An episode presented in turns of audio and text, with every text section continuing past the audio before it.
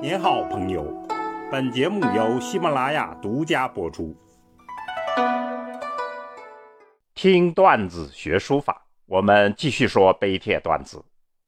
前面讲完了唐代代表性的碑帖，共二十个段子，今天就小结一下。正襟危坐而狂放不羁，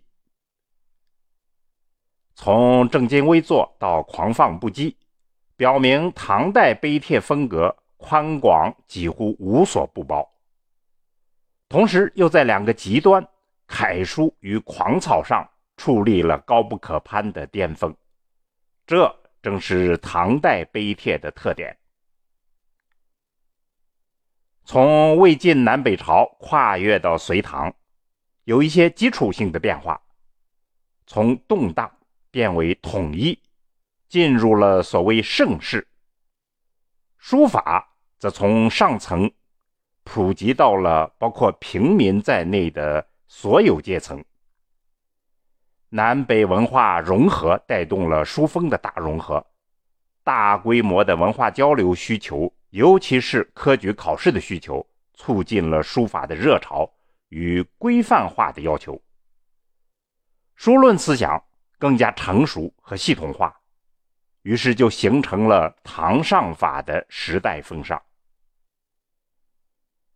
就书风的宽广而言，我们这里所讲的段子，从传承前朝遗风的智勇和尚的真草千字文，到奠定大唐风范的欧阳询、九成宫李全明、仲尼孟殿帖，从老诗人贺知章。狂草《孝经》，到诗仙李白狂草《上阳台帖》，从贫寒小吏孙过庭的书论与草书双料经典书谱，到皇帝李世民的治国宣言行书晋祠铭，再到女皇武则天的升仙太子碑，这真可谓是琳琅满目。当然还有大量各色的优秀碑帖，限于篇幅，我们这里没有涉及。无限宽广的书风，正是大唐包容性文化精神的集中体现。下来，我们先讲所谓正襟危坐。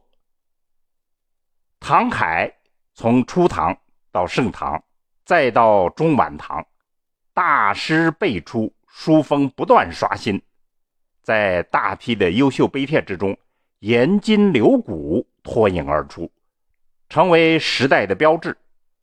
我们称其形象为正襟危坐。那么难得的是呢，同样正襟危坐也分成不同的坐姿。颜真卿的书法更像一位武将，端稳、丰满、凝重。微坐在中军大帐中，一股浩然正气。柳公权的楷书更似一位文官，清劲、骨感、爽朗，乌坐在清官的大堂上，铮铮铁骨，两袖清风。这样两个标志性的楷书是如何炼成的呢？颜体。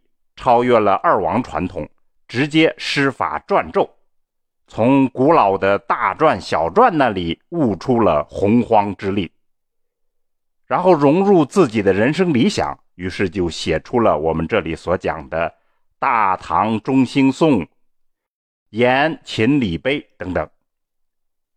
流体继承了颜体的精髓，而更加精细化、规范化。又引入了欧阳询楷书的神韵，融入了他自己的心正则笔正的人生理想，于是写出了我们这里所讲的玄秘塔碑等。不过技法仅仅是具体操作，唐楷形成严筋留骨两大巅峰，其实是大唐文化理想的必然。颜体如武将，流体如文官，岂不正是代表了传统文化中最正宗的两种君子形象吗？可以说，唐楷传递了大唐理想人格的范本。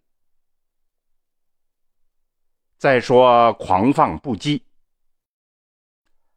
大唐书法繁荣的另一种表现，就是放弃了书写的实用性功能，使之成为近乎抽象的造型活动，抒情达意。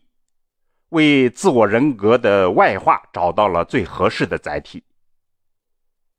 草书之妙，要在全变，就是说要灵活应变。魏晋草书风流儒雅、飘逸敦厚，而到了大唐变为狂草、狂放不羁，成为唐文化浪漫主义最典型的标志。而颠章狂素为其最典型的代表。颠章与狂素，一个是官员，一个是和尚，共同之处是都爱喝酒，正宗的酒徒。酒醉的目的是忘却世俗常规，找到理想的境界。为此，他们倾注了全部的心血与激情。另一方面，他们是理性思考。他们师法自然，师法一切变幻莫测的物象，借以悟道。我们讲的张旭的古诗四帖、杜痛帖，怀素的自叙帖、苦损帖，都是这样状态下的神异之作。而同时要强调的是，他们都具有深厚的笔墨功力，能够做到狂而不乱。从而成为与唐楷对峙的另一巅峰。我们说唐上法是涵盖了正襟危坐与狂放不羁这样两个侧面的，唐楷与狂草双峰并峙，才是大唐碑帖的全景。那么他们共同的思想背景就是儒释道合流的大潮。这个时代大潮影响深远。好，听段子学书法，我们下次再见。